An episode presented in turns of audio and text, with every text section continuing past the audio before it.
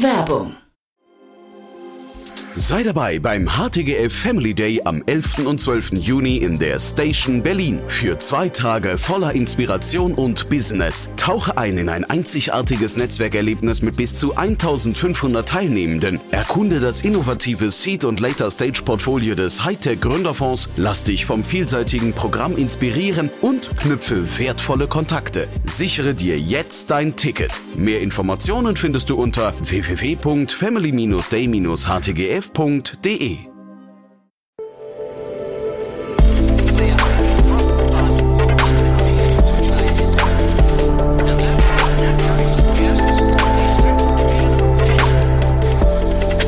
Insider Daily. Herzlich willkommen zu Startup Insider Daily. Mein Name ist Jan Thomas und heute geht es hier mal wieder um einen der Bereiche, die ja wahrscheinlich momentan am meisten Rückenwind haben. Nein, es geht nicht um KI, es geht um Elektromobilität. Ihr wisst wahrscheinlich, das ist eines der großen Trendthemen der Stunde. Und warum das so ist, erklärt euch Tobias Wagner. Er ist Co-Founder und CEO von ChargeX, ein Unternehmen, das gerade 11,5 Millionen Euro eingesammelt hat im Rahmen seiner Series B Finanzierung und damit einen, ja, ich würde mal sagen, sehr spannenden Ansatz verfolgt, wie man Ladeinfrastrukturen in mittelständischen Unternehmen und Mehrfamilienhäusern ja aufbaut und anbieten kann. Das Ganze, und ich beurteile das mal als jemand, der kein Elektroauto hat, macht aus meiner Sicht total viel Sinn, ähm, zumindest so wie Tobias das erklärt hat. Denn es gibt, glaube ich, eigentlich in dem ganzen Spiel nur Gewinner. Aber ob das wirklich so ist, könnt ihr vielleicht besser beurteilen nach dem Gespräch mit Tobias Wagner, Co-Gründer und CEO von ChargeX. Startup Insider Daily. Interview. Sehr schön, ja, ich freue mich. Tobias Wagner ist hier, Co-Founder und CEO von ChargeX. Hallo Tobias. Hallo Jan, grüß dich. Freue mich hier zu sein. Tolles Versprechen. Ja, finde ich super. Und äh, ja, es gibt so Themen, die haben Rückenwind, ne? Da gehört ihr, glaube ich, auch dazu. Auf jeden Fall. Also wir sind aktiv im Bereich Elektromobilität und ich glaube, das Thema ist gerade in aller Munde. Äh, und wir spezialisieren uns auf einen wichtigen Bereich, nämlich das Thema Ladeinfrastruktur. Und da können wir jetzt kurz drüber reden, äh, was wir da anders machen wollen, wie wir das unterstützen wollen. Ja, genau, anders machen ist nämlich ganz spannend, weil zeitgleich, also der, der, der Markt hat Rückenwind, aber es gibt auch sehr viele, sagen wir, ähm, Kontrahenten, ne? Oder, oder Marktbegleiter, nenne ich sie mal. Äh, vollkommen richtig. Also wir haben auch das Laden von Elektroautos nicht erfunden. ähm, und da gibt's natürlich auch einen anderen Player. Auf der anderen Seite ist der Markt riesengroß und wir haben uns wirklich nochmal ähm, differenziert von den anderen Firmen, weil wir uns eben auf zwei Schwerpunkte fokussieren bei ChargeX, nämlich zwei Herausforderungen. Einmal das Thema Fachkräftemangel, dass du in Zukunft gar nicht mehr den Elektriker finden wirst, ähm, um Ladepunkte aufzubauen und auf der anderen Seite quasi Netzengpässe in unserem Stromnetz, äh, weil das ist ja das Gerücht, dass wir gar nicht die Autos aufladen können und da wollen wir entgegenwirken und auf diese beiden Themen fokussieren wir uns und da haben wir spannende Hardware und Software dafür entwickelt. Ist das jetzt so, ähm, wie du es gerade beschrieben hast, der Fachkräftemangel zum Beispiel, ist das ein Thema, äh, ihr fokussiert euch rein auf den deutschen Markt oder ist das ein internationales Problem? Das ist ein internationales Problem. Ähm, das heißt, der Elektriker ist heute noch für das Thema Ladeinfrastruktur eine sehr, sehr zentrale Rolle. Ähm, und man braucht ihn aber noch für die Energiewende ja in anderen Bereichen. Man muss ihn ja auch noch für Wärmepumpen, braucht man ihn für Solaranlagen, für Stationärspeicher. Also das ist eine sehr gefragte Person. Und wir haben uns einfach beim Produktdesign überlegt, wie können wir denn den Elektriker entlasten? Wie können wir vielleicht auch andere Fachkräfte ermöglichen, Ladepunkte aufzubauen? Ähm, zum Beispiel Hausmeister bei Hausmeister gibt's genug. Jedes Gebäude oder jede Gewerbeimmobilie hat einen Hausmeister. Und daher haben wir unsere Ladesystem so gebaut, dass der Elektriker nur für den ersten Ladepunkt notwendig ist. Und alles weitere, alles was in Zukunft kommt, braucht man keinen Elektriker mehr. Und das ist wirklich ein starker USP in dem Markt, dass man in Zukunft weiter wachsen kann. Lass es mal durchspielen. Jetzt ähm, sagst du, da gibt's einen Hausmeister, der soll jetzt plötzlich irgendwie Ladepunkte aufbauen. Wie läuft dieser Prozess? Mhm. Genau, also im ersten Schritt geht es einmal damit, ähm, also vielleicht nochmal ein paar Worten zusammengefasst, wir bauen so ein modulares Ladesystem, das genau darauf ausgelegt ist, um sehr, sehr viele Elektroautos an einem Ort aufzuladen. Das heißt, speziell bei Firmen, äh, in Gewerbeimmobilien oder auch in der privaten Wohnungswirtschaft. Man kennt es so in Wohnimmobilien. Die Tiefgaragen müssen natürlich auch mit Ladepunkten ausgestattet werden. Und bei uns ist so, dass die, der erste Ladepunkt quasi im, im ersten Ausbaustufe vom Elektriker gemacht wird. Da vermitteln wir auch gerne einen Elektriker. Und damit kann man das erste Elektroauto laden. Aber da die meisten Elektroautos ja noch kommen in Zukunft, haben wir ein sehr cleveres System entwickelt, wo man Plug and Play mit dem steckfertigen System einfach innerhalb von 60 Sekunden einen weiteren Ladepunkt andocken kann. Und das kann dann in Zukunft auch der Hausmeister machen, weil der Elektriker nicht mehr so greifbar sein wird. Und das gibt einfach den Firmen einfach Sicherheit, dass man sich heute für ein System entscheidet, das eben auch den weiteren Bedarf abdecken kann in den nächsten Jahren. Was ist denn eigentlich euer Background? Ähm, wie seid ihr auf so eine Idee gekommen? Ja, der Background ist der, also äh, es sind ein ganz breites Gründerteam. Also Gründer Michael ist quasi ähm, Wirtschaftsingenieur und ist quasi so die technische Komponente. Ähm, ich bin mehr der, der Business Guy oder der Sales Guy und ich fahre jetzt auch schon seit sehr, sehr vielen Jahren elektrisch. Habe auch früher mal bei Tesla Motors gearbeitet und bei Mhm. anderen EV-Charging-Firmen und bin jetzt seit knapp sieben Jahren voll elektrisch unterwegs und deswegen ganz klare Founder-Story. Das Problem hatte ich selber. Es gibt viel zu wenig Ladepunkte und wenn man welche findet, dann sind sie auch noch von Plug-in-Hybriden oder Elektroautos belegt, die gar nicht mehr laden, die da einfach rumparken. Mhm. Und wir haben uns überlegt, wie kann man denn den Stromanschluss einfach effizienter auslasten? Und da haben wir uns überlegt, okay, wie muss denn die Hardware dafür aussehen? Und deswegen haben wir das dann auch selber gebaut. Und das Produkt basiert im Endeffekt darauf, dass sich einfach jedes Auto, wenn steht, mit dem Stromnetz verbinden kann. Also stockt sich an, äh, die Leute gehen in die Arbeit und müssen sich nicht drum kümmern, irgendwann umzuparken, sondern das System hat dann die optimale Ladestrategie, wann welches Auto geladen werden muss. Denn du hättest sicher jetzt auch keine Lust, irgendwie jetzt runterzulaufen, nur weil das Auto voll ist, sondern du bist jetzt gerade in der Arbeit und da willst du auch nicht gestört werden. Und deswegen braucht man einfach bessere Systeme, die den Kunden den Rücken stärken. Wer sind denn eure Kunden hinterher am Ende des Tages? Ähm, weil das, du hast jetzt gerade quasi den Endnutzer-Case mhm. äh, besprochen, aber sind die Endnutzer eure Kunden, also die dahinter auch die Ladepunkte kaufen? Mm, genau, also wir sind äh, im wie schon angesprochen, quasi überall, wo mehrere Autos zusammenkommen und unser Ideal Customer Profile, so nennt man das ja mittlerweile, ähm, ist quasi größere mittelständische Unternehmen. Also mhm. das ist ein ganz spannender Bereich, weil die ja Ladepunkte für eigene Fahrzeuge aufbauen müssen, aber natürlich auch für die Mitarbeiter, denn das ist auch ein starker USP für die Arbeitgeber, wenn sie eben den Mitarbeitern das Laden ermöglichen.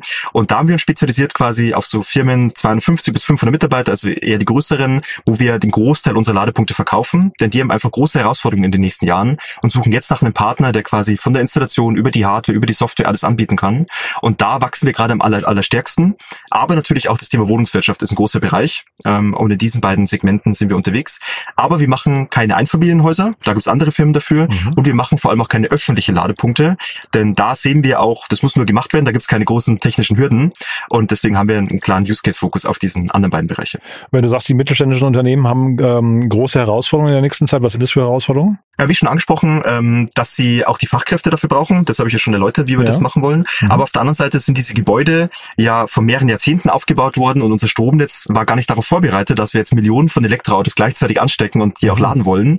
Und genau da kommt quasi auch unsere Softwarekomponente mit rein, dass wir ein sehr, sehr intelligentes Lade- und Lastmanagement gebaut haben, um eben zwischen den Fahrzeugen zu differenzieren, um zu wissen, wer steht eigentlich dort. Ist es eben der Mitarbeiter, der nur pendeln muss oder ist es der Geschäftsführer, der vielleicht einen vollen Akku haben will?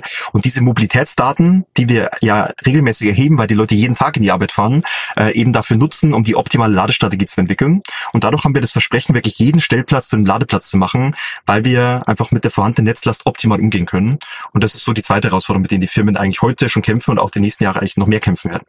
Jetzt hast du gesagt, ihr verkauft eure, ähm, euer, euer Produkt. Äh, das ist also kein Mietservice. Ich hätte fast gedacht, ähm, das ist äh, lukrativer, wenn ihr das irgendwie, ähm, ich weiß nicht, vielleicht mit der kleinen Gebühr, äh, Setup-Gebühr, aber wahrscheinlich dann eher mit monatlichen oder verbrauchsabhängigen Provisionen, weiß nicht, kalkuliert. Nee, ähm, macht, macht mehr Sinn so als, als Einmalzahlung. Genau, also wir wollen vor allem ja äh, eine neue Energiezukunft irgendwie aufbauen. Und früher waren wir eben von großen Betreibern abhängig. Du musstest immer zur Tankstelle fahren, warst von diesem mhm. Betreiber abhängig. Mhm. Und jetzt ist das Schöne ja, dass diese Firmen das selber in die Hand nehmen können. Sie können den eigenen Strom einkaufen, ihn selbst produzieren lokal mit der PV-Anlage.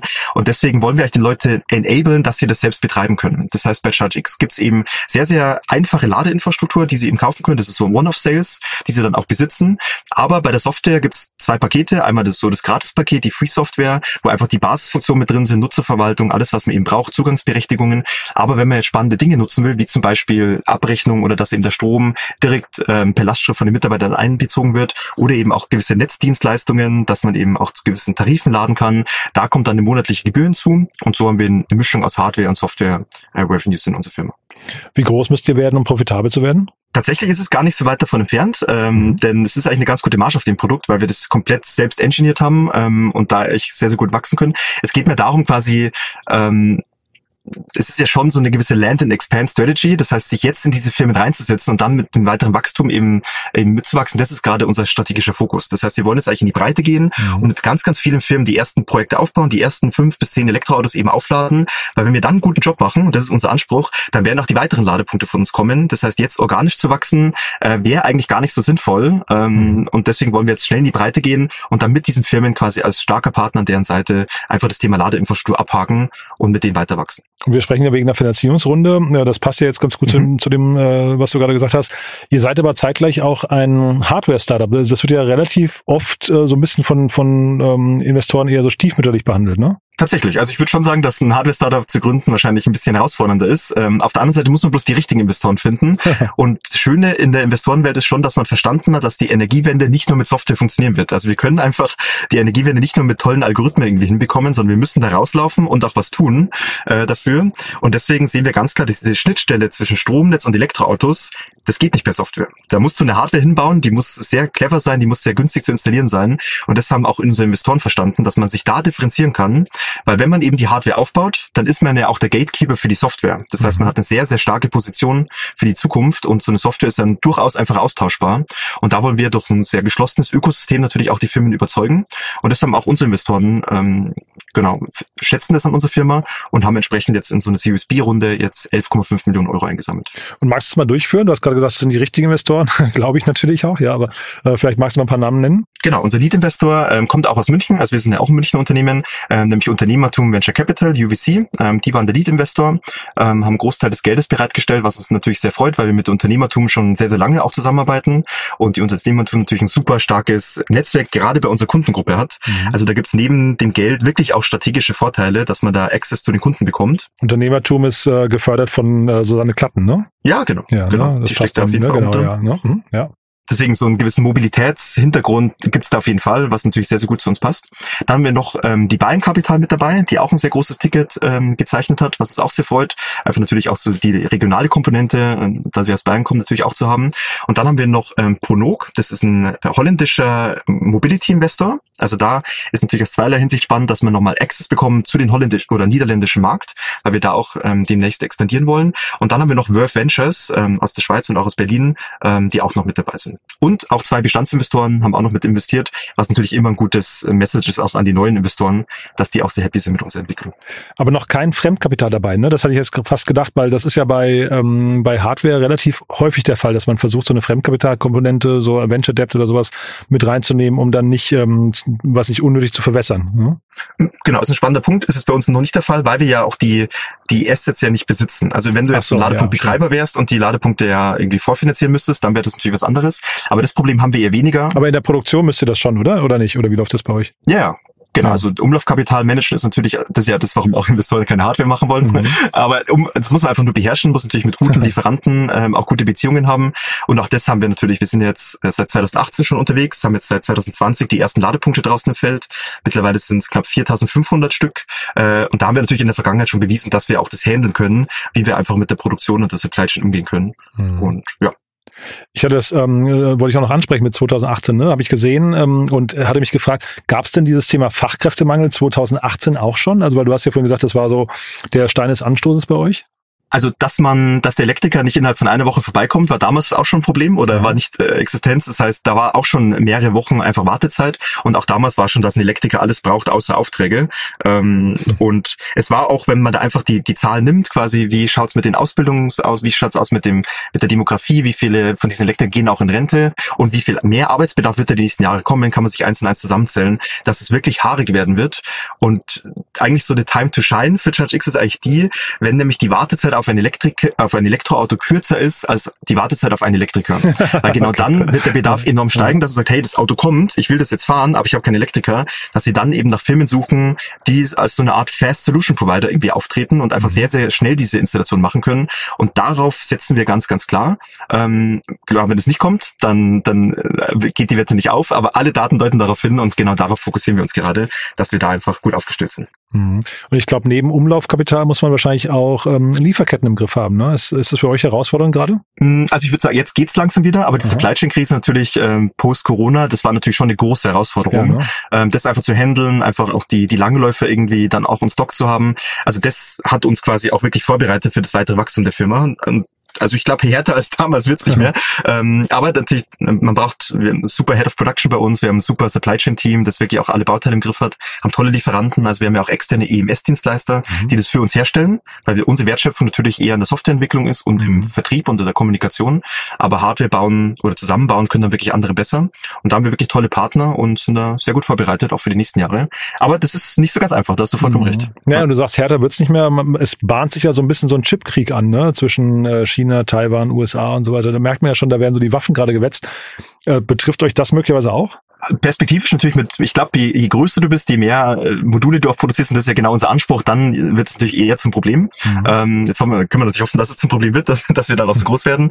Ähm, noch auf jeden Fall nicht, aber ich glaube, solche mhm. Themen muss man einfach auf dem Schirm haben und dann natürlich auch eine Mehrlieferantenstrategie fahren, dass man eben nicht von einer Komponente abhängig ist. Mhm. Und da haben wir durch unser Engineering, das hat ja in der Vergangenheit auch Tesla sehr, sehr gut gemacht, wenn Teile nicht lieferbar sind, dann musst du dir halt einfach clevere Lösungen entwickeln, irgendwie mit Sub- oder alternativen Komponenten oder auch vielleicht Adapter bauen für andere Komponenten. Und das haben wir enorm gut gemacht und waren dadurch immer lieferfähig, während andere Firmen halt monatelange Lieferzeiten hatten. Also wer gut Engineering kann, der kann auch äh, glaube ich, Lieferfähigkeit gut gewährleisten. Mhm. Ja. Und du hast gerade gesagt, ihr werdet möglicherweise größer und größer, oder hoffentlich natürlich, ähm, hast auch eben die Niederlande schon angesprochen.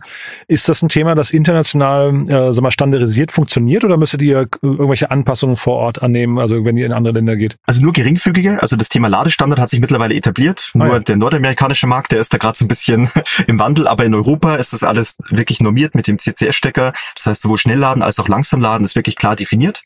Es gibt nur in den Märkten so einzelne Unterschiede, zum Beispiel in Frankreich braucht man eine andere Steckdose, die noch mal ein paar Sicherheitskomponenten mehr hat, also wirklich eigentlich Kleinigkeiten. Und deswegen äh, sind wir jetzt auch ready, quasi in weitere Länder zu expandieren, mhm. ähm, weil natürlich das Problem Fachkräfte oder auch Netzengpässe und generell Elektrifizierung in allen Ländern jetzt fast gleichzeitig stattfindet. Mhm. Und wir gehen jetzt eher Schritt für Schritt vor, wo sind starke Zulassungszahlen von Elektroautos, wo ist vielleicht auch die Förderlandschaft sehr gut. Und deswegen schauen wir gerade in, in den französischen Markt rein, aber auch Benelux sind so die nächsten Länder, äh, in die wir jetzt expandieren werden. Denn in, in Deutschland ist natürlich auch noch viel zu holen, aber da haben wir mittlerweile bewiesen, dass es funktioniert. Und jetzt haben wir das Kapital natürlich auch so eine Expansion gut anzugehen. Wahrscheinlich ist man doch als Gründer so ein bisschen unruhig, ne? Man sieht einfach diese Riesenchance gerade zeitgleich. Äh, irgendwie kann man ja nicht überall parallel hin expandieren. Du hast vorhin gesagt, so Land, äh, Landgrabbing-Modus ist gerade. Äh, wie geht ihr da vor? Was sind denn, was sind denn eigentlich so bei, bei der Beschleunigung jetzt gerade die wichtigsten Faktoren? Ähm, Kapital habt ihr jetzt, aber langt das dann auch hinten raus oder müsst ihr jetzt einfach nur eine gute Sales-Organisation aufbauen oder wie läuft das gerade? Also ich würde mal sagen, Marketing und Vertrieb ist natürlich so der größte Fokus und da geht auch der Großteil des Kapitals rein. Mhm. Aber vielleicht das aller, allerwichtigste ist, glaube ich, dass man auch äh, im Bereich Operation Operations, weil wir schon auch den Betrieb der Ladepunkte gewährleisten. Mhm. Das heißt, wir haben Operations-Team, das wenn Kunden Probleme haben, können sie sich bei uns melden und dass sie da natürlich in der Skalierung auch weiter eine Top-Qualität liefern können. Und das ist, glaube ich, wo viele Scale-Ups natürlich dann auch äh, nicht so gut performen und da wollen wir das auf jeden Fall anders machen und auch in einer hohen Skalierung wirklich tolle Qualität liefern. Aber am Schluss, du hast gesagt, ähm, der, es werden viele Projekte gemacht, wo ChargeX niemals eine Option war, weil sie noch nie von uns gehört haben. Mhm. Ähm, das heißt, wenn sie von uns gehört haben, ist tatsächlich die Conversion Rate enorm gut und deswegen haben wir einfach so eine äh, Brand Awareness ähm, Thematik, die wir jetzt einfach lösen wollen mit gewissem Kapital und deswegen geht da auch der Großteil des Geldes rein, dass einfach viel mehr Leute von ChargeX wissen, dass es Alternativen gibt zur klassischen Wertschöpfungskette, wo der Elektriker eine riesen Rechnung stellt, wo die Ladepunkte sehr teuer sind, wo man dann auch unflexibel ist für die Zukunft, dass ChargeX eben genau diese Probleme lösen kann und eigentlich der die bessere Lösung ist und das muss man den Leuten erzählen und daran arbeiten und äh, dieses Erzählen Bei den Mittelständlern? Wie läuft das? Ähm, warten die quasi auf euren Anruf und, und äh, sind sowieso meistens im Prozess, dass sie sich mit solchen Themen schon beschäftigen oder ist es für viele oder für die meisten noch Neuland? Ich würde sagen, es ist Neuland und mhm. der erste Ansprechpartner ist natürlich immer so der Hauselektriker, äh, also wo es dann vielleicht eine persönliche Beziehung gibt, aber der Hauselektriker, der kann dir vielleicht doch normale Ladepunkte hinbauen, aber wenn es halt spannend wird beim Thema Abrechnung, vielleicht die steuerliche Betrachtung von Dienstwägen, da ist der natürlich auch blank und hat vielleicht auch gar keine Lust drauf. Mhm. Das heißt, mittlerweile geht's halt nicht nur um dann Kabel legen, sondern es geht wirklich um, um auch den Betrieb zu gewährleisten. Und da sind wir natürlich der, der robustere Partner. Und ich würde sagen, dass eigentlich sich jede Firma mittlerweile damit auseinandersetzt, weil Elektroautos auch durch die Fördermöglichkeiten einfach das günstigere Fahrzeug ist, auch im operativen Betrieb. Und jede Firma macht sich gerade Gedanken. Viele mhm. zögern noch so ein bisschen, weil es eben auch noch ein paar Fragen gibt, die wir aber gut beantworten können. Und deswegen gibt's verschiedene Kanäle, dass wir jetzt an die Firmen kommen. Natürlich ähm, in erster Linie datengetriebene Kanäle, dass wir Performance Marketing irgendwie an die Firmen rankommen, weil einmal im Jahr wird jeder damit beauftragt, in der Firma quasi zu recherchieren, was können wir denn beim Thema Ladepunkte machen. Mhm. Und da müssen wir einfach aufploppen ähm, und da setzen wir einen starken Fokus drauf. Und ist das hinterher für Unternehmen so im War of Talent halt ein wichtiges Argument? Also ist das dann auch die HR-Abteilung, die da involviert ist, oder ist es hinterher nur Financial Controlling und sowas? Nö, total. Also man hat ja zwei Komponenten. Einmal die eigene Flotte, wo es um Dekarbonisierung geht, aber natürlich auch um ein gewisses Image der Firma. Also mhm. da zeigen ja Firmen einfach, dass sie, also Elektroautos ist da einfach ein schönes Statement nach außen. Mhm. Aber natürlich Mitarbeiterbindung ist ein ganz, ganz zentrales äh, Aspekt. Wir haben zum Beispiel auch so eine Jobwallbox ins Leben gerufen, quasi wo wir auch dem Mitarbeiter und der Arbeitgeber sich das aufteilen kann, ähnlich wie beim Jobrad. Wer Gebäude für die Kosten aufkommt. Mhm. Und natürlich ist das ein ganz zentraler Punkt, denn wenn ich beim Arbeitgeber vielleicht sogar kostengünstig aufladen kann, dann ist es natürlich ein weiterer Punkt, bei der Firma zu bleiben. Ähm, und ich glaube, diese Bindung ist für, wie du schon sagst, War of Talent ein ganz zentraler Aspekt. Und wir sehen natürlich auch, dass viele unserer Kunden natürlich eher im ländlichen Raum sind, also nicht so High-Density Urban Area, wo man vielleicht mit dem mhm. ÖPNV in die Arbeit kommt, was viel sinnvoll ist, sondern eher im ländlichen Raum. Und da wird natürlich das Automobil auch in Zukunft eine, eine größere Rolle einnehmen. Und wenn man da laden kann, ist natürlich für den Arbeitnehmer dann ein Traum. Ja. Mhm.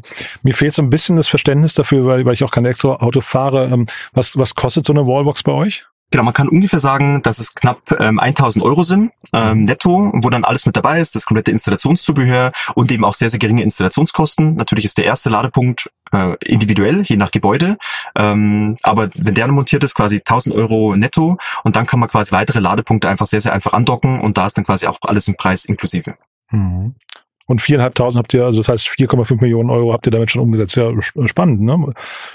Ihr seid ja noch nicht so alt, ja? Ja, genau. Also es dauert natürlich so ein bisschen, bis so, bis so eine Hardware auch entwickelt ist, bis sie läuft. Deswegen äh, geht nicht von heute auf morgen. Das, es braucht einfach eine gewisse Zeit. Mhm. Aber ich glaube, das ist schon wirklich ein Aspekt. Also neben dem Team und auch neben diesem riesigen Markt, äh, was für ChatX spricht, ist, glaube ich, auch einfach dieses Timing, dass wir genau jetzt eine Antwort auf diese zwei großen Probleme haben mhm. und der jetzt auch die Zulassungszahlen Step by Step nach oben kriechen. Also aktuell sind wir so bei knapp 25 Prozent der Neuzulassungen sind Plug-in-Hybride oder Elektroautos. Und es wird die nächsten Jahre noch viel stärker werden, weil ja auch CO2-Regularien einzuhalten sind von den Herstellern. Also das Marktmomentum ist, spielt uns gerade mega in die Karte Karten. Und ich glaube, mit der aktuellen Regierung ist natürlich das Thema Energiewende äh, sehr gut aufgehoben gerade. Da passiert einiges, auch wenn es manchen vielleicht ein bisschen unangenehm ist, aber es passiert wenigstens was. Ähm, und das spricht natürlich auch, dass die Mobilität äh, nachhaltig sein muss, sie muss effizienter werden und da ist batterieelektrisch natürlich das, äh, das Mittel der Wahl aktuell und auch in Zukunft. Super. Also klingt, klingt toll, was ihr macht, muss ich sagen. Äh, für den Moment, also mit meinen Fragen sind wir durch. Haben wir was Wichtiges vergessen? Sucht ihr noch Mitarbeiter wahrscheinlich, ja? Das ist so ein Thema. Wir suchen Mitarbeiter, ja. genau. Also natürlich immer Softwareentwickler, aber auch gerade im Vertrieb bauen wir gerade sehr, sehr viele Positionen auf oder auch im Marketing. Das heißt, gerne mal auf unsere Website schauen, www.churchx.de. Ähm, ansonsten natürlich auch jeder, der irgendwie ein eigenes Unternehmen hat, der vielleicht, ähm, vielleicht bei einer Firma arbeitet, die noch keine Ladepunkte hat. Wir freuen uns immer über eine Intro oder über Kontaktdaten, dass wir uns da mal melden können und da einfach mal unsere Lösung vorstellen können. Ähm, denn am Schluss ist einfach beim Arbeitgeber oder zu Hause zu laden das Allerwichtigste und das ermöglichen wir. Und wenn ihr da ihn habt, jederzeit gerne melden bei mir. Super. Tobias hat Spaß gemacht, muss ich sagen. Ist wirklich eine, eine spannende Mission. Bin sehr gespannt, wie es weitergeht bei euch. Ähm, aber auf jeden Fall erstmal mit, dem, mit der Finanzierungsrunde im Rücken klingt ja so, als müsste man sich keine Sorgen machen um euch, ne? Ja, genau. Ich glaube, wir sind jetzt perfekt aufgestellt für die nächsten Jahre. Jetzt müssen wir natürlich liefern. Das mhm. heißt, lass uns in 18 Monaten nochmal sprechen. ähm, da freue ich mich sehr auf irgendwie ein kurzes Update zwischen uns beiden. Geht mir auch so. Danke. Ne? Bis dahin erstmal alles Gute. Jan, schönen Tag noch. Danke dir. Auch. Ciao. Startup Insider Daily der tägliche Nachrichtenpodcast der deutschen Startup-Szene. Ja, das war Tobias Wagner, Co-Gründer und CEO von ChargeX. Ich habe es euch gesagt, sehr plausibel und natürlich ein Thema mit sehr viel Rückenwind. Ich fand's super, wenn es euch auch so geht. Gerne weiterempfehlen. Ihr wisst ja, wir freuen uns immer über neue Hörerinnen und Hörer, die uns noch nicht kennen. Vielleicht kennt ihr jemanden, der oder die ein Elektrofahrzeug haben oder der oder die in einem Unternehmen mit 250 äh, bis 500 Mitarbeiterinnen und Mitarbeitern arbeiten. Dann leitet ihr doch gerne mal diesen Podcast weiter. Vielleicht passt das ja. Und ansonsten nochmal ganz kurz die Empfehlung auf unsere Plattform. Ihr wisst wahrscheinlich, wir bauen Deutschlands größte Plattform für Startups auf also ein Unternehmensverzeichnis, das ähm, ja nach und nach alle Startups, die man kennt, auflistet äh, mit sehr, sehr vielen Details, mit sehr, sehr vielen Nachrichten. Das Ganze könnt ihr euch anschauen unter www.startupinsider.de und da kommen täglich neue Features dazu. Also von daher Bookmarken lohnt sich auf jeden Fall. Vielleicht wird das ja irgendwann mal eure Lieblingsseite. So, das war's von meiner Seite aus. Euch einen tollen Tag. Vielleicht hören wir uns nachher nochmal wieder und falls nicht nachher, dann hoffentlich spätestens morgen. Bis dahin, alles Gute. Ciao, ciao.